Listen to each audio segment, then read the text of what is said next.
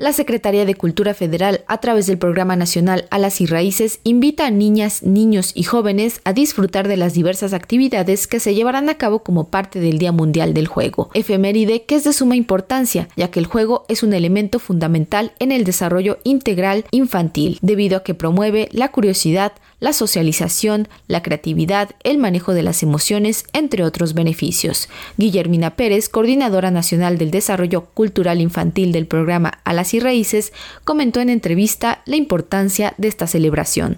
Sí, entonces es muy muy importante porque pues cada vez los estados se suman más a las iniciativas, digamos que nacionales, ¿no? Para justamente fortalecer todos estos proyectos, ¿no? Que, que en donde todos podemos sumar, ¿no? Y en Zacatecas, pues en el pues digamos que este Día Mundial del Juego es una iniciativa de la Asociación Internacional de Ludotecas, que surgió en 1999, justamente con el objetivo de visibilizar ¿no? el derecho a las infancias, pues obviamente al descanso, al esparcimiento, y, pero principalmente a los juegos y actividades recreativas, ¿no? Acordes a su edad. Entonces, pues alas y raíces pues tiene que tomar en cuenta el Día Mundial del Juego eh, evidentemente y resaltar la importancia que tiene el juego para el desarrollo integral de niñas y niños. Asimismo, indicó que para esta ocasión se han sumado algunas sedes que tendrán funciones de teatro, narraciones orales, talleres y bailes, además de que en Tlaxcala se llevará a cabo el segundo festival del juego Interactúo,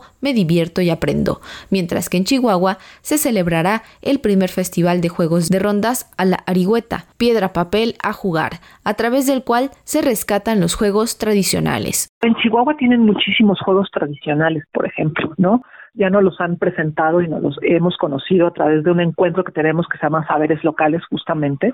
Entonces Chihuahua tiene muchos juegos tradicionales de varias zonas de, de, Chihuahua. Entonces, un poco es hablar de la importancia de todos estos juegos tradicionales, pero al mismo tiempo, pues, eh, tener actividades lúdicas eh, relacionadas con el juego contemporáneas, con narradores, con obras de teatro, con titiriteros, con talleristas, ¿no? Y que tengan todo el día niñas y niños en un espacio público abierto a, todo el mundo con actividades gratuitas, acceso a tanto a los juegos tradicionales como a todas esas actividades que parten desde los lenguajes artísticos o de una disciplina artística en particular a que se involucren en el juego, en la imaginación, en la creatividad las actividades para celebrar el Día Mundial del Juego se llevarán a cabo el próximo domingo 28 de mayo. Es importante consultar la programación completa y los horarios de cada sede, ya que en algunos estados de la República las actividades se han planeado para tener más días de celebración.